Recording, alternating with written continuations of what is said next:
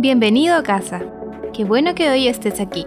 Salmo 68.6 dice, Dios da hogar al desamparado. Cualquiera sea el motivo que te haya hecho llegar a este podcast, esperamos Dios te hable a través de él. A continuación, te dejamos con la palabra. ¿Cómo están? Qué gusto es poder estar junto a ustedes en una nueva reunión online también y queremos saludar a todos los que nos están viendo a través de YouTube. Un fuerte abrazo a la distancia. Sean muy bienvenidos a la transmisión de este día. Y también quiero aprovechar de saludar a toda la gente que eh, nos estará escuchando también en los podcasts de nuestra iglesia que quedarán grabados. Así que envío un saludo también si tú me estás escuchando a través de un podcast. Dios te bendiga mucho. Y bueno, estoy muy contento de poder seguir compartiendo con ustedes nuestras reuniones online. Y bueno, hoy día queremos seguir con esta serie que le hemos puesto por nombre Una iglesia al estilo samaritano. Y hemos hablado un poquito de esta parábola donde hemos aprendido bastantes cosas. Y, sabe que mientras cada semana estudio, siempre hay algo nuevo. Siempre hay algo de lo cual Dios me bendice.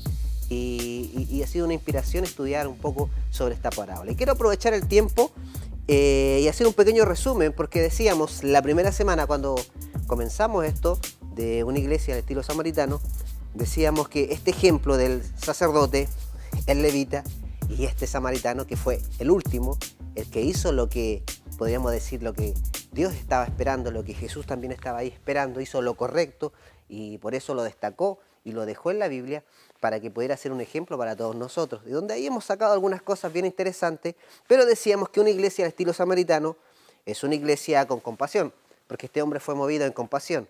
Y la semana pasada hablábamos de la compasión que Jesús siempre al ver las multitudes tuvo compasión de ellas.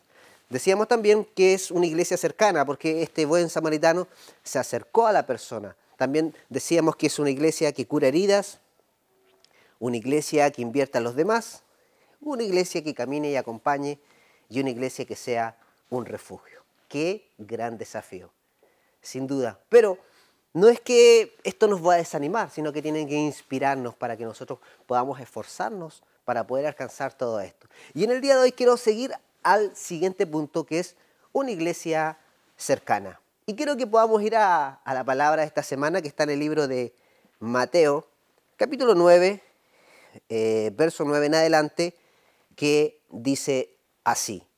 Al irse de allí, Jesús vio a un hombre llamado Mateo, sentado a la mesa de recaudación de impuestos, dice, y le dice, sígueme, le dijo Jesús. Y Mateo se levantó y lo siguió. Y mientras Jesús estaba comiendo en casa de Mateo, muchos también recaudadores de impuestos y pecadores, ponga atención a eso, llegaron y comieron junto a él y sus discípulos.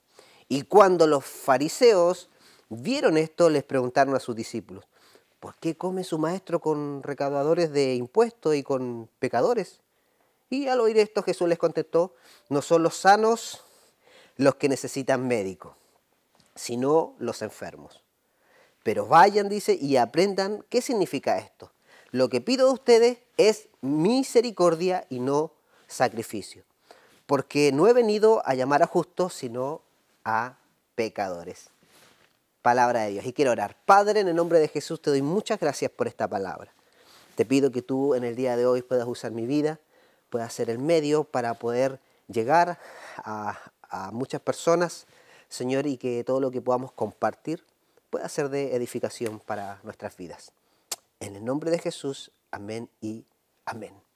Y hoy día quiero hablar de una iglesia cercana, o también podríamos decir cristianos más cercanos, porque Jesús siempre se mostró cercano a los que nosotros a lo mejor llamaríamos pecadores o no sé, o personas de no muy buena reputación, a las cuales quizás nos podríamos alejar, a los cuales a lo mejor podríamos hacerle al quite, pero siempre Jesús se mostró cercano a estas personas. Y a lo mejor la tendencia nuestra es buscar a los que creemos que son un poco más santos, porque podemos creer lo que lo son, pero a lo mejor no lo son, y a lo mejor ese es nuestro perfil de gente que siempre buscamos. Pero me llama la atención que Jesús, que es mi modelo, que es la fuente de inspiración, la fuente de información que está ahí, que es Jesús, siempre se, mostró cercano, pero a la gente que no tenía buena reputación, a la gente que a lo mejor para los judíos, para los fariseos, no eran gente de, de, elite, podríamos decir, para el Evangelio, o de un buen perfil, pero Jesús siempre se, se mostró cercano a esas personas. Entonces nosotros muchas veces en nuestra vida, cuando vemos a estas personas, ¿qué hacemos? ¿Les ayudamos a llegar al Señor o los alejamos? Yo no sé cuál es lo que tú eh, haces en el día de hoy, pero a lo mejor nosotros ponemos muchas veces reglas y requisitos a las personas para que se acerquen a Jesús y en vez de ayudarlos, ¿qué es lo que hacemos? Alejamos a la gente. Y, y, eso me hace pensar un poco en la iglesia de este tiempo, en la iglesia que Dios quiere, que podamos ser todos nosotros, que sea una iglesia un poco más cercana, una iglesia un poco más intencional, una iglesia que pueda buscar eh, a la gente eh, sin miedo acercarse a ellas, eh, sin miedo a lo mejor hablarles a estas personas que hoy día para nosotros no, no, no son como ese perfil que estamos buscando quiero decirte que hoy la iglesia necesita ser cercana a la gente que está afuera. No mostrarnos cercanos a lo mejor entre nosotros mismos, entre los cristianos, sino mostrar una iglesia más cercana hacia la gente que está afuera de nosotros. Y, es ahí donde tenemos que trabajar. Y para eso, el otro día escuchaba a un amigo que hablaba esto y me gustó mucho. Decía, es que nosotros hacemos que la iglesia sea rara. hacemos que lo que estamos realizando sea raro y nos mostramos muchas veces lejanos a esas personas y no quieren acercarse porque nos vemos un poco raros. Yo no sé si tú has pensado o, lo has pensado y no lo has querido decir, pero es una realidad. Hay veces que nosotros como cristianos nos vemos raros. Nos vestimos de una forma, de una manera, y cuando vemos a alguien que se viste de otra manera, eh, lo juzgamos de inmediato. Y, tenemos ese prejuicio de la gente porque pensamos que el modelo es, eh, eh, cristiano evangélico tiene que ver un modelo de vestimenta. Y a lo mejor alguien lo enseñó, alguien lo dijo y se quedó como una tradición y se hizo una religión.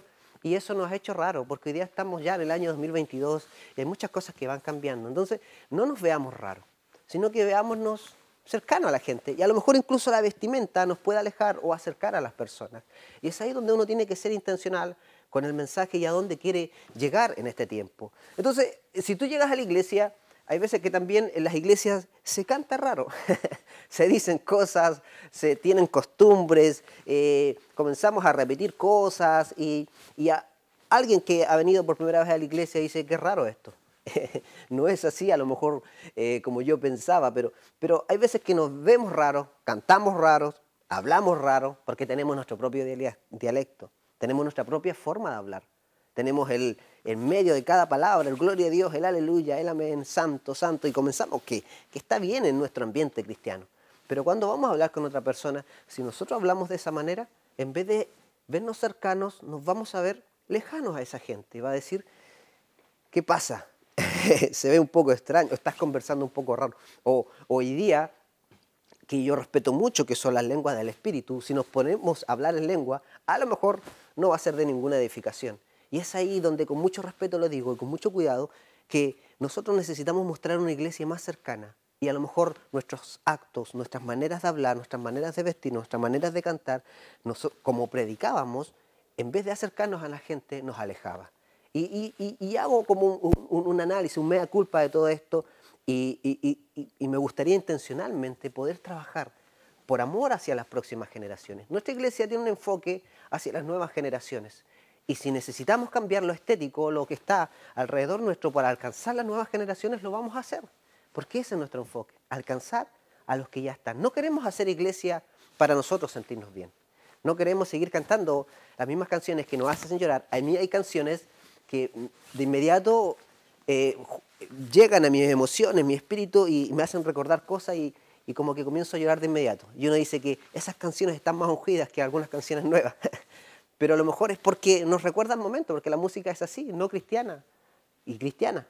Pero cuando yo digo esto, que no queremos cantar las mismas alabanzas siempre, a lo mejor porque queremos pensar en las próximas generaciones, en los estilos.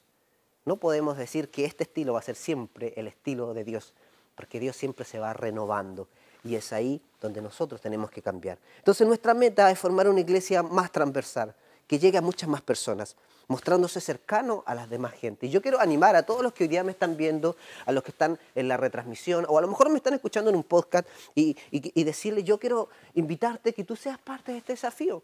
No te digo que tengo la última revelación del mundo, no te digo que tengo todo claro lo que hay que hacer, pero sí hay una motivación de querer hacer algo para esta generación, para esta gente que hoy día a lo mejor no se siente tan cómoda en una iglesia, pero queremos morir un poco a lo que a nosotros nos gusta para alcanzar a esta gente y queremos mostrarnos cercanos. Si tú a lo mejor estás buscando un lugar donde estar, donde trabajar, donde servir, a lo mejor esta visión es la misma visión que Dios te ha hablado a ti, yo te invito a que seas parte y que nos unamos y, que trabajemos por amor. Eh, lo nuevo siempre va a provocar un poco de rechazo, lo nuevo siempre va a provocar desconfianza, a lo mejor ya lo conocido es algo seguro. Conocemos a iglesia, la respetamos. Yo formé parte de una iglesia por muchos años, la cual la quiero, la amo y honro a mi iglesia también, donde salimos de Cristo, tu única esperanza de coronel. Y hoy día estamos en este nuevo desafío de poder levantar esta nueva, esta nueva sede acá en el límite de San Pedro, que a lo mejor hoy día estamos estacionados acá, pero no sabemos por cuántos años más estaremos acá. A lo mejor Dios nos mueve de este lugar, pero lo que nosotros no queremos es solamente llegar a una, a una ciudad pequeña, sino que lo que queremos alcanzar es una generación. Y eso es lo que queremos trabajar. Y estamos intentándolo junto a un equipo, y doy gracias a Dios, un equipo que Dios ha añadido a esta iglesia, que han tenido también esa visión y ese corazón, y que lo hemos ido ya eh, formando, porque estamos hoy día, este domingo estamos cumpliendo tres meses de iglesia. No sé si en tres meses se pudiera hacer mucho, pero, pero estamos llevando ya tres meses y queremos seguir ahí. Tenemos claro dónde ir, tenemos claro nuestro propósito, nuestra visión y cómo queremos trabajar la iglesia, cómo queremos llegar. Y una de las cosas es hacer iglesia de esta manera, como te estamos diciendo. Una iglesia, como le pusimos título, al estilo samaritano. Una iglesia que es que tiene compasión por la gente y una iglesia que hoy día también se va a mostrar cercano hacia las demás personas. En el libro de Romanos capítulo 3, verso 29 dice, ¿es acaso Dios solo Dios de los judíos? ¿No lo es también de los gentiles? Sí, dice, también es Dios de los gentiles. Y esa es una gran pregunta que nosotros en el día de hoy podríamos decir y repetir. ¿Es acaso Dios solamente Dios de los cristianos evangélicos o pentecostales? ¿O no también es Dios de todas las cosas?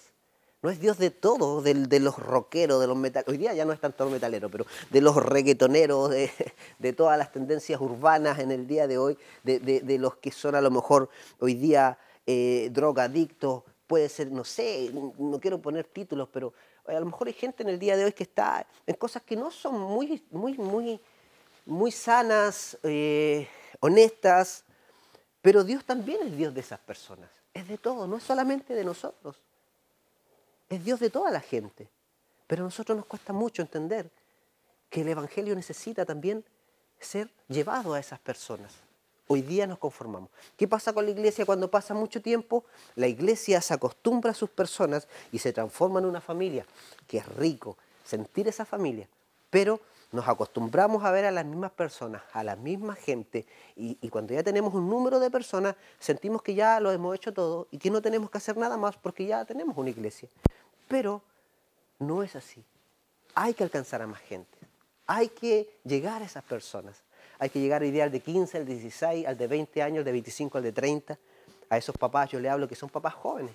Hoy día, a lo mejor por el perfil nuestro como iglesia o de su liderazgo, que es su liderazgo joven, a, lo mejor la gente que va a llegar va a ser gente joven, pero que son papás y que están también teniendo esta visión están preocupados por sus hijos. Yo te invito también para que seas parte y nos ayudes a trabajar en todo esto. Y si quieres ser parte de esto, te invito. Me quiero mostrar cercano, pero también tú te puedas mostrar cercano en este tiempo y entender que el Evangelio no es solamente para algunos, sino que es para a todos. Entonces, ¿dónde debemos llevar nosotros el Evangelio? Y lo hemos dicho, pero no lo hacemos, a todo lugar, a los bares, y me encanta, me encanta eso. Me encantaría que alguien me diera la oportunidad de ir a un bar a predicar. Bueno, si podemos pedir algo por ahí, algo rico, para picar mientras tanto, no sería malo, pero me encantaría que se nos diera esa instancia de poder eh, ir a un bar y predicar cinco minutos, diez minutos. Me encantaría que, la música urbana se abrieran puertas para poder predicar. A lo mejor no uno de una manera eh, literal o textual de inmediato, sino a través de la música, que es muy necesaria en este tiempo, a través de los negocios. Estamos queriendo seguir capacitando a empresarios con principios de reino y queremos llegar también ahí, a, la gente que tiene negocios, y queremos hablarle también a esas personas. Entonces, eso es lo que estamos queriendo hacer y por eso queremos mostrarnos cercanos en el día de hoy.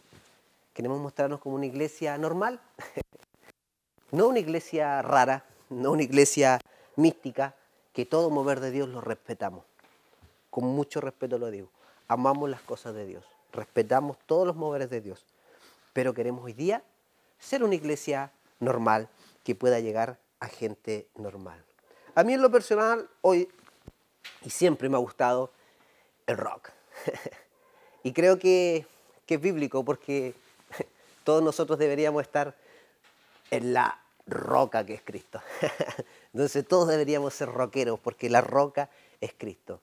Y hoy me puse una, una polera intencionalmente que, eh, que no es de un grupo cristiano para predicar.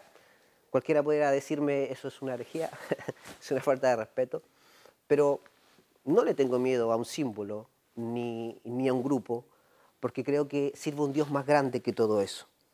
Porque siempre, por gustarme este estilo musical, que hoy día, por supuesto, yo lo llevo a los pies de Cristo, o sea, hoy día adoro a Dios con todo estilo musical, pero, pero siempre he tenido ese problema con un signo o con algo que, que simboliza bastante el rock, que es, eh, que es la serpiente. Se dan cuenta que hay bastantes grupos rockeros que tenían como una serpiente y siempre nosotros hemos tenido esta, esta mirada hacia ese animal como que es un animal del diablo y la juzgamos a la serpiente. Decimos que, que es señal como de, del pecado, porque recordemos que en el Génesis, en el Edén, fue la serpiente que, que tentó, que podríamos decir, le habló a la mujer y la desafió y, pecó, pero y, nos quedamos con esa, esa visión de la serpiente. Pero la serpiente eh, es creación de Dios. La serpiente no la creó el diablo. La diferencia está es que la serpiente fue usada por el diablo. Pero así también como fue usada por el diablo, también Dios la puede usar. Entonces, aunque nosotros pensamos que la serpiente es como la señal del diablo, del pecado, del Edén, como te decía, pero Dios nos dice también que nosotros a través, bueno, y, esto es lo que a mí me, bendecía un día, porque, como te digo, eh, cuando pensaba esto de la serpiente y no ponerse nada con eso, Un día me encontré con este versículo, mira, que está en el libro de Mateo, y me dio paz, capítulo 10, verso 16, que dice así, los envío como ovejas en medio de lobos, y por tanto dice, sean astutos como serpiente y sencillos como paloma. O sea, al animal que yo le hacía, o al reptil, o a este símbolo al cual nosotros le hacemos el quite, que lo vemos como cada vez que vemos una serpiente como algo del diablo, pero es creación de Dios. Yo vivo en, parcela y cuando llegamos a, la parcela eh, andaban serpientes, andaban y, matamos eh, como dos serpientes, eh, porque uno piensa de inmediato como algo místico, esto el diablo que anda acá. Pero luego me di cuenta que era un sistema de, que las serpientes son un sistema también de, de la naturaleza, tiene para, para controlar las plagas. Eh, y que tienen que haber serpientes en el lugar porque controlan plagas. Pero bueno, no quiero hablar de eso, pero, pero me di cuenta que no era el diablo que andaba ahí, sino que era un controlador de plagas que andaba ahí. y siempre hemos tenido este rechazo. Pero la Biblia dice, sean astutos como serpiente. Sean astutos como serpiente. O sea, la serpiente es creación de Dios y fue usada por el diablo, pero tú también la puedes usar. ¿Y cómo te lo explico mejor? Para que no no vengo a predicar de esto, pero ¿cómo te lo explico mejor? Así como hay cosas que, que dependen de quién las use, o quién le dé como la identidad, o quién le dé el propósito, o, así como un cuchillo, porque un cuchillo, me gustó este ejemplo, un día escuché a un predicador que decía, un cuchillo puede ser un arma que alguien puede matar a alguien, quitarle la vida, darle un mal uso, pero otra persona lo puede usar para alimentar a toda su familia, para hacer un buen asado, para hacer almuerzo, Depende mucho del uso o, la persona que use. Entonces, ¿qué quiero decir con esto en el día de hoy? Que no tengas miedo a las cosas que creemos que son del diablo o a la gente que son del diablo, sino que démosle un buen uso. Hay gente que a lo mejor alguien dijo, esta persona es del diablo, y a lo mejor nosotros le hicimos el quite, le dimos vuelta a la espalda, pero puede ser que esa persona en las manos del Señor pueda ser una bomba, pueda ser un evangelista, pueda ser una persona que alcance a muchos más de los que pudiera alcanzar una iglesia que lleva muchos años, con respeto, lo digo, pero no juzguemos a las personas porque por una apariencia o por cómo se visten o por cómo los vemos o por cómo ellos hablan, porque pueden ser tremendo potencial en las manos del Señor. Así que hoy quiero decirte en el día de hoy que asimismo con las personas, nosotros muchas veces hay gente que la juzgamos, pero pueden ser tremenda bendición para la iglesia. Y yo quiero hoy día hablarle a todas esas personas, si te juzgaron, si sientes que no tienes un lugar donde estar, a lo mejor sientes que la iglesia no es un lugar cómodo para ti, te invito para que seas parte y podamos conocernos, podamos compartir, podamos hablar y poder recibirte acá, en este lugar. Te invito para que puedas estar en una de nuestras reuniones. Y ya para ir finalizando, porque espero haber transmitido esto de buena forma, siempre digo esto, cada vez que estamos predicando, tenemos que darle mucho valor a lo que hacemos, porque no estamos hablando en nuestro nombre, sino que estamos hablando en el nombre de Jesús. Y, quiero transmitir lo que Dios ha puesto en mi corazón de una manera muy clara, y le pido a Dios que me dé esa claridad para poder hacerlo y poder transmitirlo de buena manera. Y, quiero terminar diciéndote esto, que, que la parábola del buen samaritano, que es la parábola que estamos estudiando durante todo este mes, recordemos que los sacerdotes y los levitas, ¿quién era, ¿quiénes eran ellos? Eran hombres judíos que servían en el templo y que ellos debían ser rectos y dar un buen ejemplo a otras personas. Eso siempre ha sido la, la demanda que han tenido los sacerdotes y los levitas. ¿Y quién eran los samaritanos a los cuales honró Jesús, a los cuales destacó? Que dice que el pueblo de Samaria, que, era, que vivían en una zona eh, al oeste del río Jordán y que parte de su legado era judío también, pero los samaritanos adoraban a Jehová, dice, y habían cambiado algunos mandamientos. Y por eso tenían este rechazo eh, contra el pueblo judío, y, y tenían, porque ellos adoraban de otra manera y, ahí discutían un poquito. Pero, pero lo, que pasaba con esto era que los judíos, fíjate, los judíos creían que eran mejores que los samaritanos. Los judíos, ellos siempre creían, el sacerdote, el levita, que eran mejor que los samaritanos. Pero en esta parábola podemos ver nosotros que el que destacó fue el samaritano. Fue la persona que a lo mejor nadie tenía expectativa de él. Todos pensamos que podría haber sido el sacerdote el que hubiese sido movido en misericordia, o el levita, pero no fue ninguno de ellos, sino que fue el samaritano. ¿Y qué quiero decir con esto en el día de hoy? Que hay veces que las personas que menos podemos tener expectativa, Dios las puede usar de una manera increíble. Y es gente que dentro de ellos hay un increíble potencial, que hay muchas cosas dentro de sus vidas que puedan ser usadas en este tiempo. La regla de oro, como dice la palabra también, y la enseñanza que Jesús eh, nos enseña, dice que debemos de tratar a los demás como te gustaría que te trataran a ti. Y eso se llama en la Biblia la regla de oro. ¿Qué quiero también decir con esto y sumarlo a lo que te decía anteriormente? Que no te creas mejor que otro. No te creas mejor que otro. No nos, no nos creemos mejores que otro. Para nada. No somos mejores que ninguna iglesia ni peor que otra iglesia. Somos la iglesia que estamos levantando. Pero no nos creemos mejor ni peor. Y cuando seguimos esa regla, como dice la Biblia, nosotros también vamos a estar en paz, vamos a ser gente tranquila y vamos a ayudar a otros. Y lo que nosotros hacemos también se va a devolver. Así que alguien está esperando por ti en el día de hoy.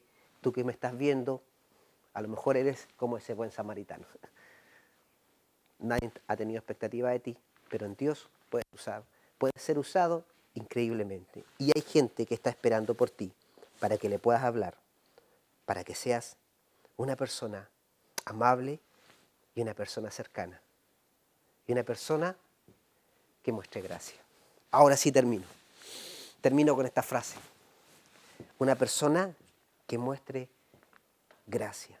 Porque todos nosotros, tú que estás ahí en casa, tú que estás en tu sillón, en tu living, no sé dónde estás con tu celular, quien te habla, quien está en las cámaras, todos necesitamos que nos muestren gracia, que nos muestren la gracia de Dios. Y todos necesitamos a alguien que nos vea como Jesús nos ve, con gracia y verdad. Mostremos esa gracia a los demás. Nadie da gracia hasta que necesita gracia. Y hay veces que nos equivocamos, hay veces que fallamos, y es cuando más necesitamos gracia. Y cuando alguien viene de una caída y viene la gracia de Dios y lo levanta nuevamente, cuando se encuentra con otra persona, le da gracia, porque sabe lo importante de que alguien te pueda dar gracia. ¿Qué quiere decir esto? Que nos vamos a encontrar con gente que a lo mejor no se merece mucho, pero veámoslo como Jesús lo ve y démosle gracia. Démosle mucha gracia a esa persona.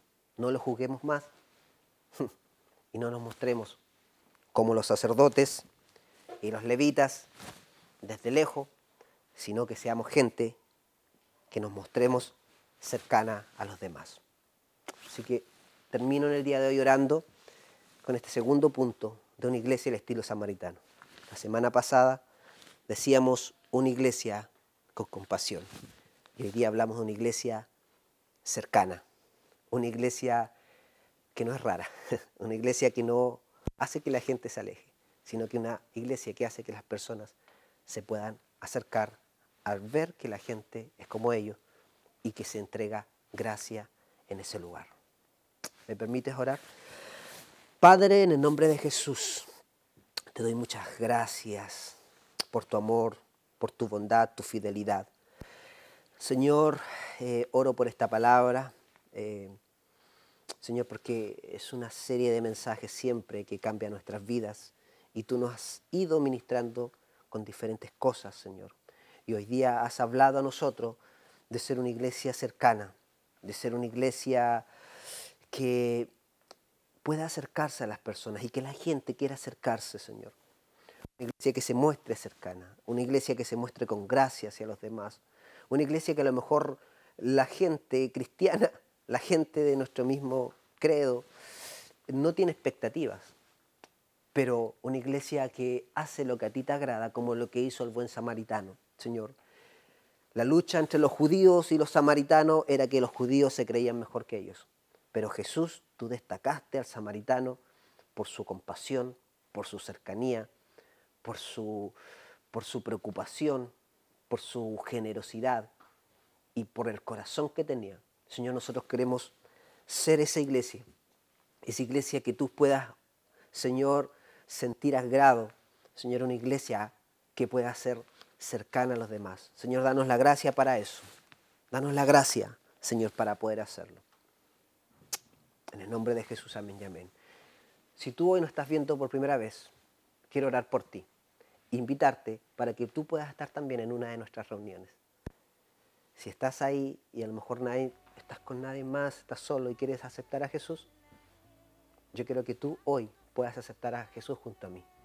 Si estás ahí en tu casa, oro por ti. Padre, yo bendigo hoy al que está en casa. Señor, yo te pido que tú puedas entrar a su corazón. Yo te pido que tú lo puedas abrazar. Señor, que, que puedas sentir tu amor, Señor, y hoy día extendemos gracia hacia Él. No importa lo que has hecho, cuál haya sido tu error, tu falta, lo que hayas vivido, lo que hoy día te haga sentir impuro, lo que hoy día te haga sentir que estás alejado, muy alejado de Dios, hoy día te acercamos a Él. Señor, y yo oro para que tú puedas entrar a su vida y puedas en el día de hoy sellarlo con la promesa del Espíritu Santo.